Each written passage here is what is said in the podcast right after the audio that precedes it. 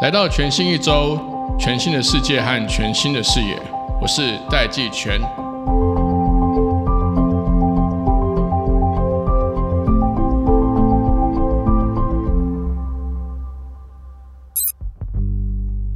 我们都知道，疫情时代给企业带来很大的冲击，但这一段时间，同时整个软体技术的民主化，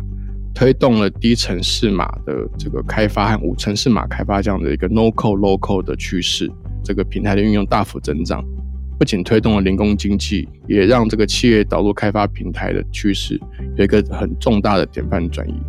根据 Statista 在二零二二年的最新报告指出，低城市的平台可带来的收入平均为五百八十万美元，而全球低城市开发平台市场规模在二零二一年就已经快要高达六十亿美元了，预计到二零二八年会上升至两百七十亿美元以上。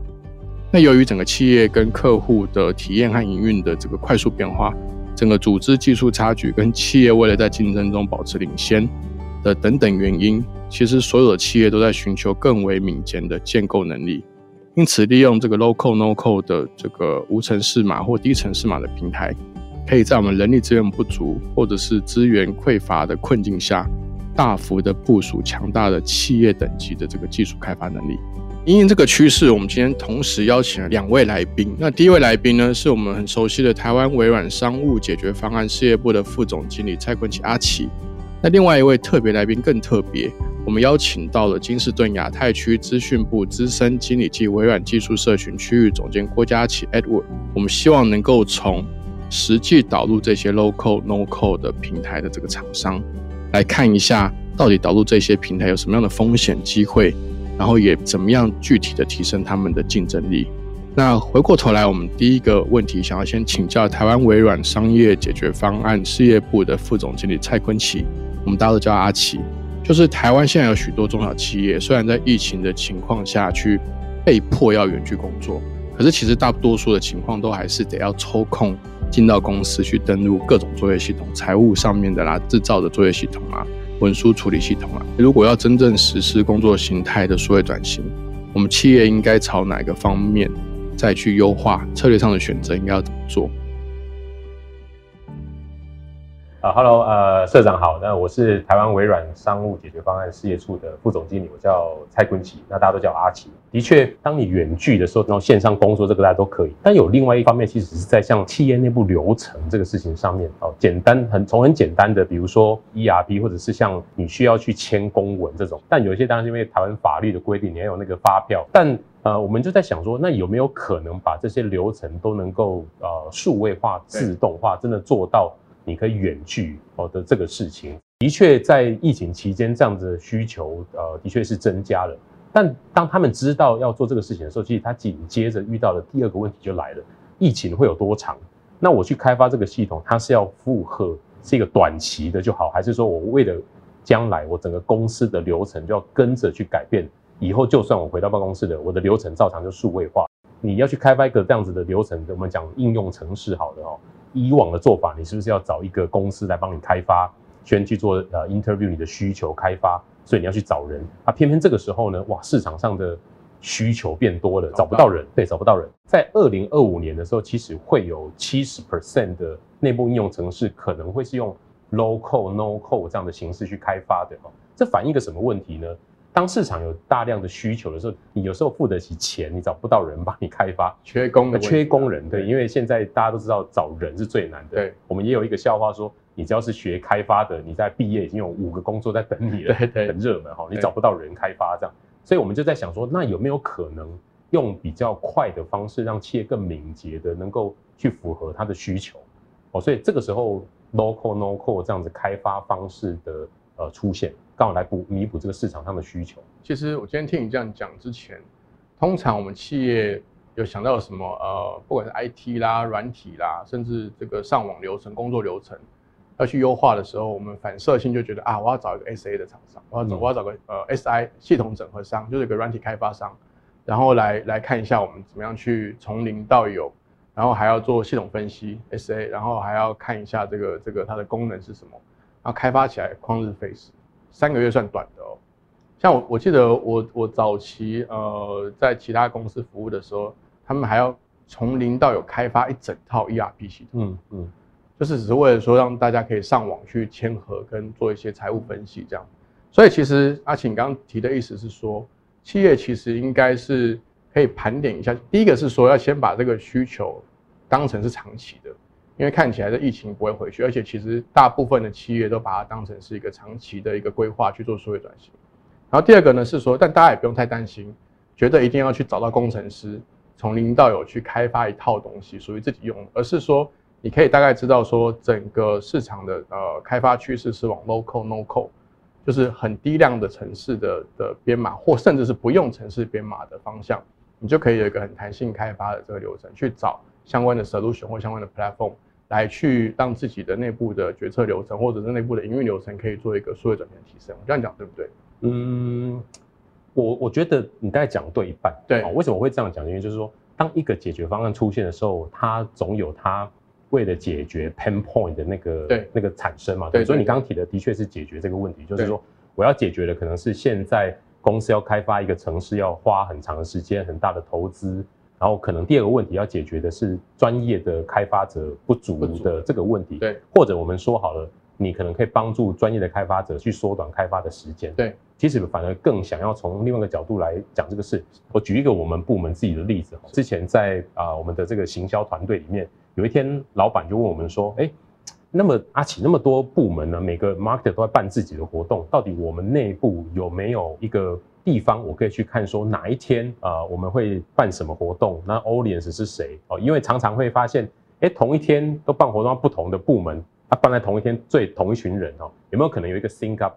这个其实你听起来这个需求，这个很基本的，对。可是你呃没有一个 solution，对。那以往呢，刚开始追求，哇，这个要解决的话，我要我连开口都不敢跟老板提，因为老板就耳塞说，你是当 owner，你找人来开发。对。但我想。不太可能，公司为了花一笔钱，只为了让我解决这个问题，所以大家可能用简单的，比如说，哎，我们做一个 Excel，把这个 Excel 档案放在一个内部的 SharePoint 或 OneDrive 里面，大家进去填，好，那这个就是比较传统的方式。对。但如果今天我们有一个这种简单的工具可以帮助大家的时候，你会不会觉得，其实它可以激发很多呃员工的创意，甚至它可以去帮助我的组织去活化？而我不用被这些开发的流程去局限住了，对不对？我我可能有一天就跟老板说，哎，老板，我们就用 Power Platform 开发一个 Platform，让大家 Market 上去填，那资料是整合的，随时我们就把，然后把这个 App 分享给全公司的 Market，大家想看就上去看。然后老板说，好啊，你当我在你当 Owner，好 OK，因为很快嘛，对，我就开发完了，对，又可以解决一个问题。所以我反而喜欢从另外一种角度去说，这个其实是帮组织，甚至帮每个员工你去。引爆你的员工想的更多，那这些小小的东西，我只是举一个 marketing calendar 这样的例子，但它如果应用在很多地方，比如说，呃，财务部门的同事，HR 的同事，如果他们都被 enable 去做这个事情的话，它对于整个公司的这个数位转型是一个正向的。呃，推进的方向，我知道，就是也就是说，其实这样的模式反而可以让这个员工或伙伴的创造力更高，是可以发展出更多以前没有想象过的协同合作的方式。可是你刚刚有一个部分，我想再追问一下，就是你刚刚讲到缺工的部分，嗯嗯，就是说其实现在全球缺的不是只是工程师，这个治安风险越来越高嘛。那因为政府规定，也因为大概这半年到一年，大部分的上市柜、台上市柜公司突然都开了一个治安长的职缺。但这只是冰山的一角啦。其实各行各业，不管零售业、金融业、医疗业，其实长期都会有找不到工程师、IT 人员的这个这个窘境。微软当然是全世界很多工程师聚集的一个软体公司。那就你来看，你觉得企业应该要如何面对这些专业 IT 人员稀缺的状况？OK，好，呃，其实不是因为我在微软我才这么说哈。我觉得一个好的工具其实是可以帮助去 mitigate 这样子的的困境的，就是说。我们知道一个专业的 developer 的养成过程，其实，呃，除了你学校毕业之外，你还要有真的进到职场上去。那我们是不是应该要让他们把时间花在更有效率的，比如说去呃 create 更多的 idea 协同合作上，而不要把它放在工具就可以帮助他的地方？哦，所以微软对于一个呃开发这样子的情境呢，其实我们是有完整的解决方案，比如说从 Azure 现在越来越多的这些呃 DevOps 的工具或 Container 的工具，哦，比如说我们有 GitHub，GitHub 就是把大家把这个 code share 嘛，好，大家可以去 leverage 既有的 template，我就可以加速。比如说我们有这个呃 Visual Studio，哦，甚至里面有一些协同合作的开发。那第四个就是我们的 Power Platform，其实我们把它视为是整个开发环境的一环。那我要满足的是从专业的开发者到我们所谓的 Citizen 的 Developer，也就是说你是专业开发者的时候，你当然也可以用 Power Platform 去帮助你更快的去开发一个，比如说我今天要做一个一个 APP，然后我要去设定一些表格。表单，然后一个按钮，那以往我要自己写扣，其实你现在拖拉就可以缩短你的时间。但对于你是 citizen 的 developer，比如说你是公司的 IT，那我要解很快解决公司的问题的时候，我其实也可以用很快的方式，low code 的方式或 no code 方式去，啊，很快的就解出一个方法来。那有这样子的经验之后，其实你可以马上的去立即的去缩短这种人才不足的这样的窘境。嗯，其实你刚刚的意思是说，其实一般。不管是做零售啦、金融，就是各个各种不同的垂直行业，不需要太担心。其实微软也早就到注意到这个趋势，提供很多的工具、服务甚至平台，能够让呃企业更专注在自己要提供的产品跟服务上，甚至行销上面。没错，没错，就是说会越来越越来越可以不用担心这些 IT 相关的这些这些漏点。我我觉我觉得这个是很有意思的，因为我还记得我那时候零六年创业的时候，我要去买 server，嗯。我要去买七八台 server，我还要去设计就一个 set，怎么样去做 load balance？是，但其实现在都不用，现在其实全部都虚拟化。其实，其实，在 cloud 上面都有很多好的 solution。金士顿其实是一个非常老字号、老牌的公司，他们存在的时间已经超过了三十年。那数位转型其实当然最近谈的比较如火如荼，但其实金士顿这样的老字号公司，如何在有一个既定的几十年的公司文化？又能够在这个市场领先的这个角色上面去面临，甚至是去呃拥抱这个数位转型的趋势。我们接下来听听看金斯顿来怎么告诉我们他们数位转型的故事。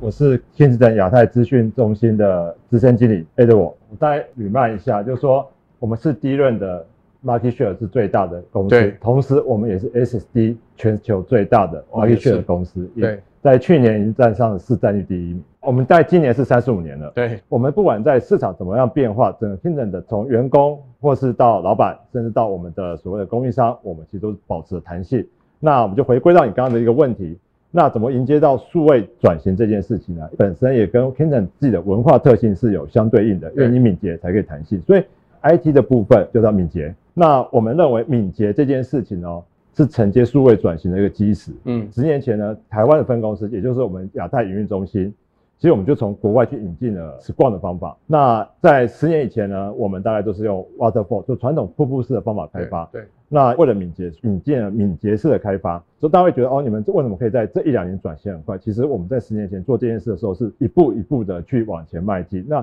这件事情它本身是一个流程上跟文化上的改变，所以它绝对不是说你今天做就可以，只是说。因为我们十年前开始做，所以这种文化已经升值在整个的金士顿的 NT 的团队的里面。那再来就是这几年也比较流行，从除了时光以外，就讲 DevOps。对，所以我们从时光这件事情开始，慢慢的逐步在转型成 DevOps。那因为我们本身是制造业，我们不像是微软，他们可能就有产品。我们今天做就不断的要服务我们自己的企业员工、我们的供应商，甚至我们的客户。对，开发维运也相对是我们动能，因为。这两个要合在一起，我们的公司才不断的往前进，IT 才可以不断的往前进。大家都会讲疫情，所以迎接了数位转型。其实现在还没有疫情，就有很多挑战了，因为在 Module 的市场本身的变化就非常的复杂。没错，对它其实是每一季，或是我们可以说每一个 Quarter 可能都有不一样，因为市场变化非常的快速。尤其我们是终端市场，对，尤其对我们制造业来讲，尤其又是一个属于跨国的制造公司。同时，我们未来也要具备这种现代化的 IT 能力跟数位化创新能力，然后来协助我们一些未来的动能。呃，尤其这一两年半导体突然很热，那我们也看到，对我们来讲叫做不确定的未来情势。其实最大应该大家都遇到过，就是所谓的航运堵塞，尤其前一两年。对，因为那就是所谓的供应链的问题。那供应链问题对 Kingdom 来讲，本身也是一个很大的一个挑战，因为我们本身当今的 market share 这么大，那一旦供应链你是不是的出货就会可能减缓？你要怎么去 plan 你的供应链规划？不只是我们的部门的呃的挑战，同时对 IT 也是一个挑战，因为 IT 的东西要能迅速反映市场需求。所以我们在这两年，我们也开始加快数位转型脚步。其中一个就是像刚刚有提到 Power Platform。那为什么会讲到 Power Platform 呢？实际是因为我们其实在早期，呃，我们是用 Notas Notes 在做我们的表单。对。那其实这个表单呢，因为 Kindle 本身是个已经有好三四年的历史，那这些表单其实当然进都有一百多个以上，不管再加上有些可能还是呃，像刚我们之前聊到，有些可能还是纸本的。对。这个我们其实都有。那在转移的时候，其实我们都会。考虑到几个问题，尤其是原本我们早期在用 Notes 表单做签合的时候，使用者觉得很难用。嗯，那缺我是发现大家其实没办法用行动化，因为早期在二零一六年大家讲 Mobility，对，其实我们那一段就是比较弱一点，因为我们还没有办法行动化。对，所以为了这件事情呢，其实我们就第一个，我们本身 Workflow 的系统比较老旧，那再就是也不支援行动装置，我们还是回到敏捷这个核心。对，那再就是协同合作本身也不容易，所以那时候我们才说那。既然要迎接数位化转型，我们就应该把我们这些东西朝向一个比较 high level 的方式去运作。那也刚刚有讲到数位转型，我们在这边我们也希望跟一些大厂的平台我们去结合，因为早期可能我们都是用自己开发，那像这种东西，如果它本身是个 SaaS，我们可以透过它来协助我们，那完成这件事情的话，因为毕竟可以加速整个脚步。我刚才就回到数位化脚步，你要如何去加快这件事很重要。就像刚刚坤姐讲的，其实做那个开发本身对于新人来讲的技术能力绝对是做得到，但是因为开发会有时间成本的压力多，你如何让你的脚步更加快？那我们就是拥抱像这样的平台去做一个开发。那表单这件事情呢，本身就是我们的一个转型的其中一项。对，好，那我我追问一下，你自己的经验，你有没有觉得公司内部必须要重新建构那个协同平台？譬如说，像刚刚像很多制造业，它一一封城，或者是或者是员工一在家，他就他就没办法工作，他必须要进到公司、进到工厂才可以去 login，或者是说有没有让你们意识到这个协同工作的这个平台的重要性大幅提升？就是说，当时你看到的这个痛点是什么？呃，其实我觉得疫情这件事确实是让数位转型，其实上云这件事情，虽然它这个趋势，但其实我们在二零一六年的时候呢，我们已经有把部分的软体开发流程是用云端的方式来。达到我们的 support 我们的软体开发，那疫情来加速了，我们开始做了一些协同合作，所以整体的来讲，这一两年去凝定了一些我们的云端策略，我们有些 DR 的备份，或是治安的 security，我们是拥抱云端，对，甚至我们现在这一两年正在做的就是拥抱云端的 CRM，但我们就也会去评估说哪些是用云端，哪些是用地端，那我们其实可以比较讲说，属于战略型的一些 kernel 性的有具有商业核心的。我们还是朝向自己的方式在做。那如果非战略型的呢？那我们可能就朝用 SaaS 的概念去协同合作，因为这样才有办法加速。其实早期的 Kindle IT 很多都认为说自己来做就可以了。对。那自己做其实的缺点就在于我们的时程不够快。嗯。那整个会效能就会比较慢。然后再就是，因为我们都是自己做，所以我们没办法去看着外面的技术的分析。对。所以这一两年我们开始拥抱各种的技术。来看怎么 implement 到天的内部，然后再就是这样，我们就可以等于说把外面的一些新的 idea，就是像刚刚坤奇讲的 local 跟 local 这种概念，我们把它导入到公司企业协同合作。我我再补充，就 local 的部分，在 local 部分以前，因为我们所有城市开发都需要具有专业的城市开发人员，本身企业的开发东西就够多了。那有了 local 跟 local 这种平台开发，我们可以提到我们一些比较没有那种 high level 或者高度开发的。IT 人员，他也可以透过这样完成我们一些 business process 的应用。对啊，其实我们的全球 IT 能力是非常少的。对，所以尤其城市开发人员的能力又更少，所以我们其实在有限的能力下去 support 整个公司营运。所以我们会思考说，通过 local 跟 local 这样的平台，让这些可能就是说，呃，本身它不具有开发能力，可能是平常是一个 support 人员，他可以透过平台去完成 application 的开发。嗯嗯。对，所以不会写程式的同事，其实他在短期内。我所谓短期大概 maybe 半年或者一年，他就可以完成一个东西。是啊。但是如果你要让他来学会我们早期的我们刚刚所谓的城市开发人员大工程哦，那可能就是一两年两三年。但市场不会等待，公司如果停滞，就会被市场淘汰。这个趋势反而反而让金士顿更可以 focus 在自己的主业跟专长上。是。那那这样的话，这个问题我就要回到呃阿奇这边来，就是说这个趋势 local local 的趋势，让企业可以加速它整个产品服务的开发循环。那刚刚这个 Edward 也讲到敏捷开发，其实这种技术普及啊，就是它其实真的会让企业开发，不管产品服务，甚至是优化流程，让他们提供了很广泛的一个空间跟机会，不用一直仰赖内部的 IT。你知道以前大家会有一个痛苦，就是说总觉得公司内部的这个 IT 部门总是满档，甚至要解一个 bug、排个 ticket 都要弄个半年、一年以上才排得进去。微软是具体而言，它怎么满足这些企业的需求？嗯，OK，好，就微软的产品叫 Power Platform，对。就是 local no code 这个开发平台的。它现在产品现在越来越多，对。就所谓的 Power App，就是可以写轻松的写一个 APP，然后哦 Power Automate 就是像 Flow 那个流程，哦，然后我们现在还有呃 Power BI，大家很清楚的那个呃 Intelligence 的 BI 的报表嘛，对。现在又新增了叫 Power Virtual Agent，就是说你可以很快写一个这个呃，比如内部的 Help Desk，对。我像我们内部我你要有问题要问 HR，你找不到人呢，因为你就是直接上系统 问一个 Chatbot，对那他就会找出答案来，或者说他没办法解答，之后 create 一个 ticket，那就有人来帮你解决。啊啊啊所以新有个叫 Power Page，就是哎，他也发现说，在这个过程中，呃，可能很多公司有做网页的需求，你以前要找一个 agency 帮你 create 一个网页，要花个一页可能就要一两万，对不对对？对现在也没有，他就帮你模组好。那这些东西组成这个 Power Platform 的家族，其实它就是要满足的企业在呃更敏捷的去应应这个它的不管是内部或甚至有些是对外的这些需求。哦，可是我一直觉得蛮有感的，就是 again 回到 Satya 在 Inspire 的分享，他一直跟市场、跟我们的合作伙伴、跟员工强调的是，呃，Power Platform 不是一个 APP 的开发程式，不是一个 Flow 的东西，它其实是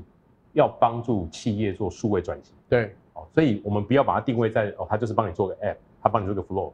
呃，我假设我是一个企业好了，我要满足我在跟客户 engage 的时候，我要提升内部营运的优化的时候，我要解决什么问题？嗯我要达成什么目标？那自然而然的工具就是为了去帮助你解决这样子的问题，对不管你今天用到是任何一个我 Power Platform 底下的功能，这个才是你真正企业要呃去考虑的的东西哦。所以我觉得这一点也让我们在提醒自己，或者我也是跟今天线上在听的这些观众朋友有一个提醒，就是它其实它就是一个工具，对对，但你到底企业要解决的的的目标是什么？我我觉得这个才是重点。嗯好，呃，我想要进一步再追问，因为你刚刚前面有提到说，呃，根据你们的评估，其实未来光是应用的需求就有五千万个，对五千万种。我刚刚一开始乍听的时候，我还觉得怎么可能那么多？可是我刚刚后来你们在聊的时候，我稍微细想一下，其实光是管销人发财啊，就是像呃五十人的这种中小型的企业，管销人发财，它其实我稍微估算一下，它可以碰到的情境或是流程，搞不好就有上千种、上万种。这更不要说其他更复杂的产业，本制造业啦、运输啦，甚至甚至有时候连呃智慧城市市政管理啦，嗯还有金融业啊，但它其实它流程一定更多更多。所以我刚刚就突然就能够理解为什么你的评估会有五千万种应用，呃会在数位转型或 local local 的趋势下被创造出来。但是微软这个 Power Platform，它其实我也越来越能够理解说，就是在你的解释里面，它它其实比较不像是我们小时候就买一套这个 Office 就解决这些需求，它反而是一个动态的一个嗯 platform，、能够一直去提供新的协助企业去解决他们各管销人发财，甚至各种营运上面、销售上面、行销上面的这个问题。那你可不可以再进一步解释一下微软这个 Power Platform 它是 exactly 怎么去辅助企业去完成这个任务的？好，我我举举例子来好好说明好了哈，比如说呃，当然刚刚 Edward 讲的 Kingston 他们去呃取代他们原本建构在 Note 上面的一些应用内部的流程，这是一个。对。那我最近遇到一个，大家知道现在最近那个碳排放的这个事情很很热门嘛，哈。对，我们有一个客户呢，哈，国内的制造业客户，那呃，他们其实长久已经做了很多年的这种碳排放的这个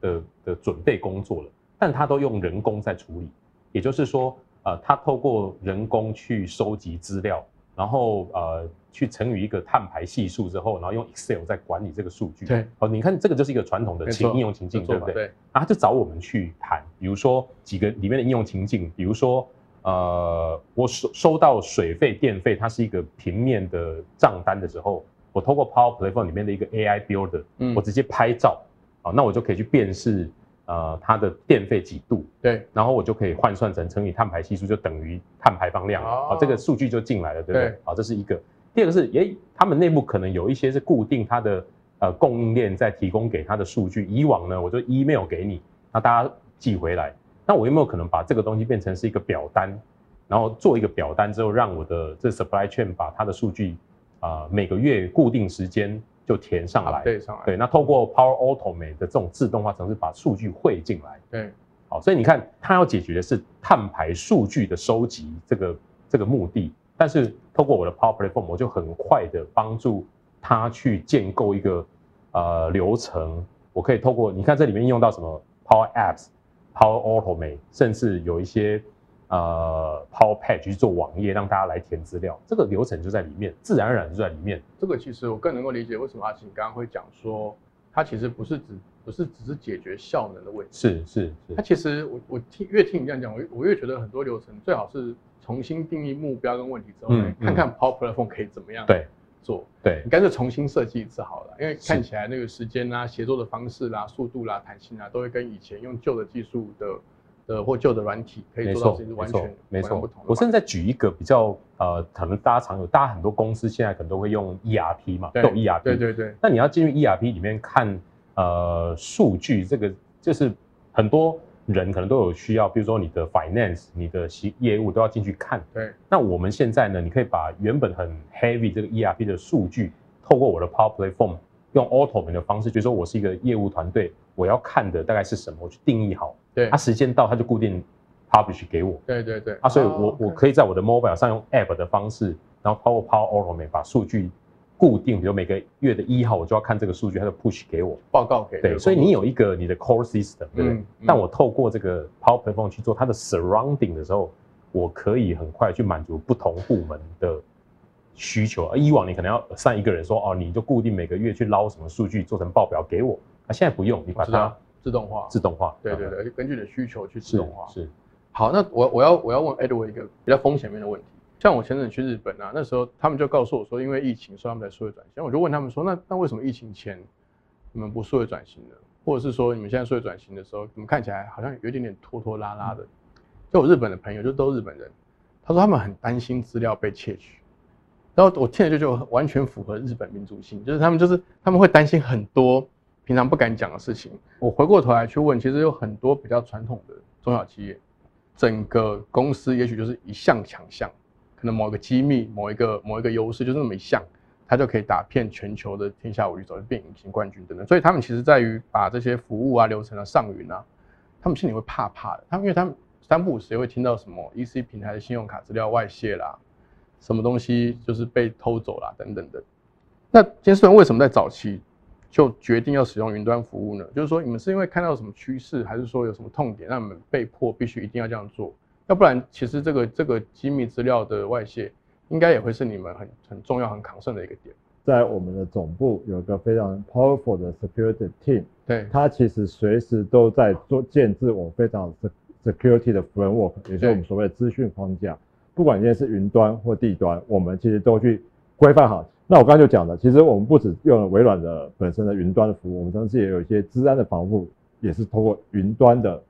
伙伴们来做。交叉比交叉的保护，所以我们不是就微软 Defender 这样，我们其实有各种的治安的 SaaS。那因为这都是云端的东西，所以我们其实在做机密性防护已经做的其实蛮高的。那再就是呃，一般来说，我们的云也不是所谓的全云端，我们其实叫做混合云。对对，所以其实有些像台湾比较常讲的个资法，我们其实那些东西我们还是在 on-prem 的地方只是有些资料会上到云，所以。其实我们在云端的策略呢，我们依照不同的情况去设计。那像有些东西可能比较属于研发性质的，它可能就不会在云端，它可能会在地端。那有些营运的属于需要全球的沟通或者说协同合作，这个会在云端。所以我们其实采用是不同情境，在就是不同的设计模式。再就早期呢，我们都是系统都自行开发，所以我们有很多是旧的架构，对，因为叠床架屋嘛。那因为我们现在拥抱了外面的云端，其实我们也发现微软或者其他微软的友商，他们都有一流的经验跟创新方式，其实在 security 搞不好做的比我们还好。对，所以我们是透过这样借鉴模式来强化我们一些 IT 的 solution，然后跟做法。那我们换一个角度想，其实还有一个叫 governance，嗯，就是公司在管理治理上对你，你看我们刚刚讲的这些东西，它你就算不上云，它本来也存在。嗯对，风险本来就在，它反而说你用纸本反而更容易不见被偷。对，但你数位化之后，其实比如说我刚刚讲的，你反而在你的系统中有所谓的数位足迹，今天有谁来开过这个档案，谁呃存取，谁去呃改变的，其实都被记录了。啊然后透过 AD 的控制，谁可以看，谁不能看。比如说我刚刚讲的 Calendar，可能是我们行销团队可以看，你就是委定在这个团队里，别人看不到。所以又透过这种 governance，反而不一定比原本在用纸本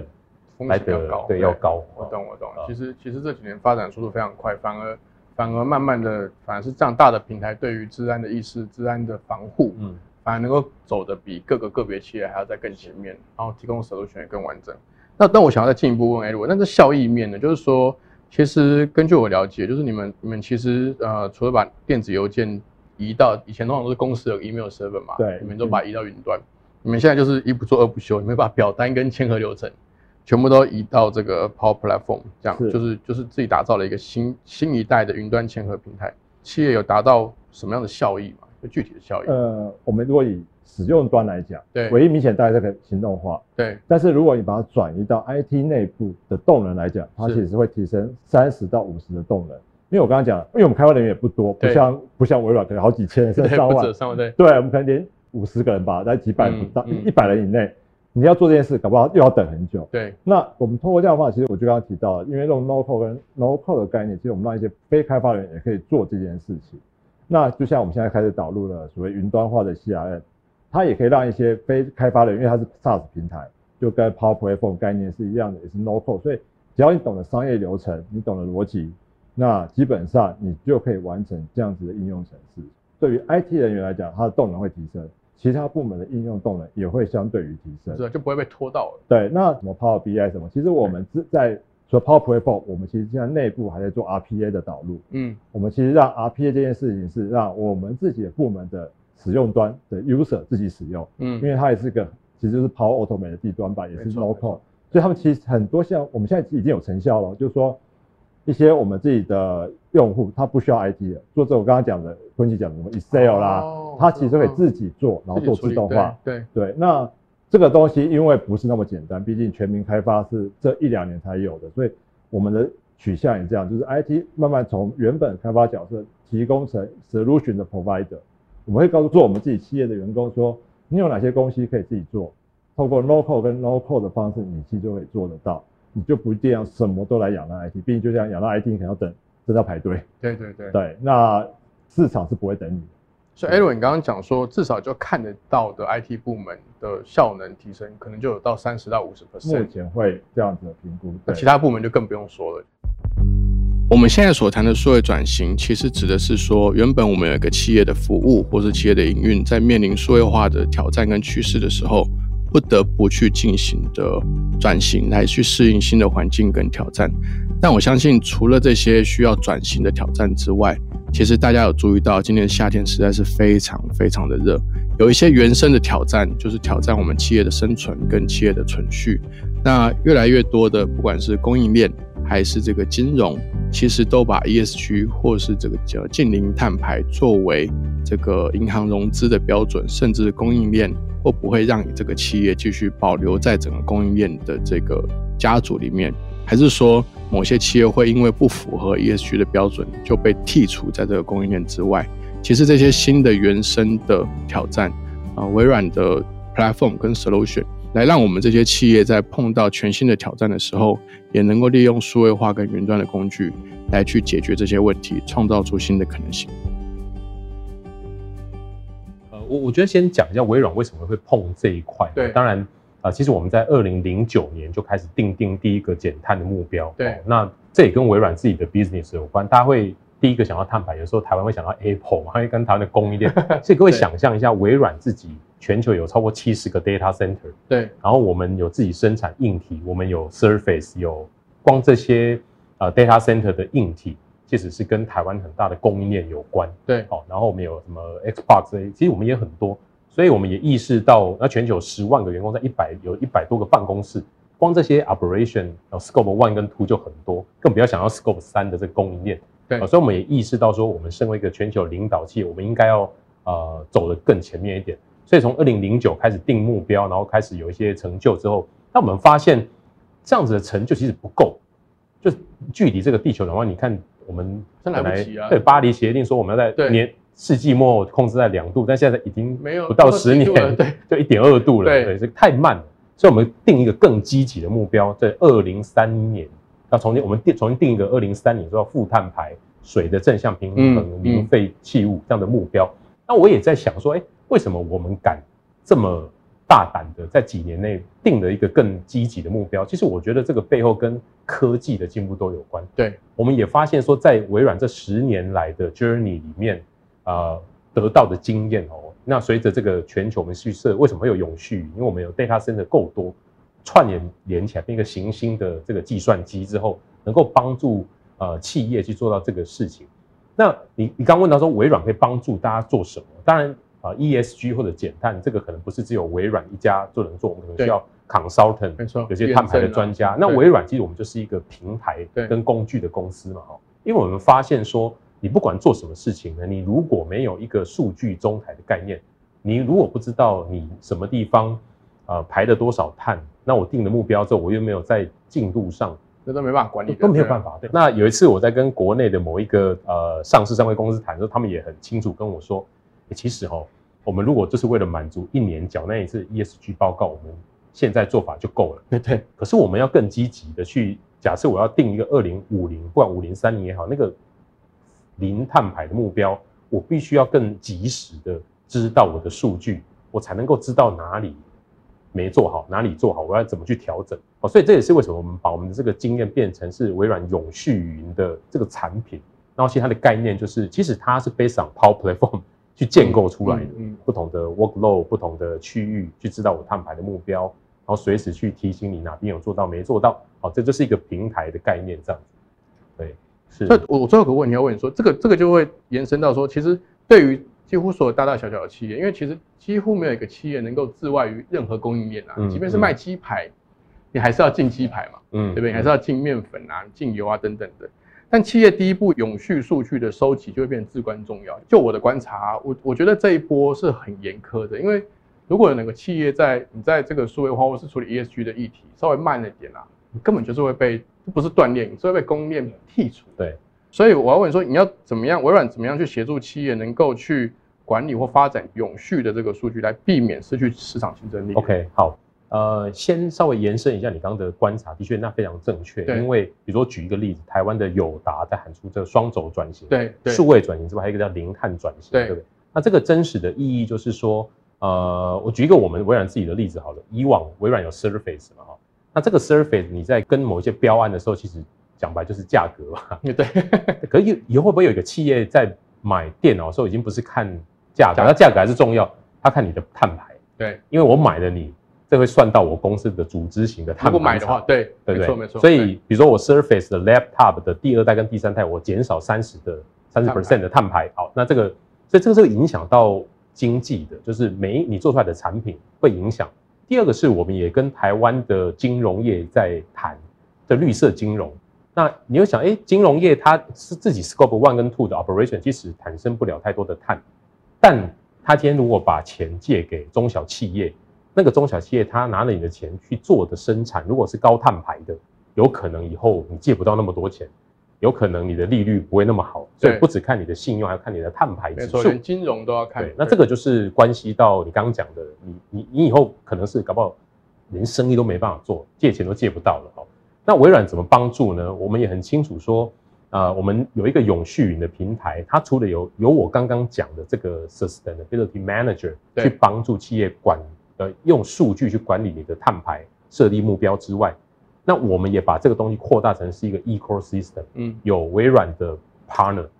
好，那所谓的 partner 就是说，比如说我们在台湾宣布的这个绿战队嘛，哈，这有可能是我们在看碳排，这有五个五个 R，对不对？从你从 record、report 到 reduce，这是微软的东西可以工具帮助你的。可是你后面可能要 replace 跟 remove，比如说我知道之后，我要怎么去找更绿色的绿电。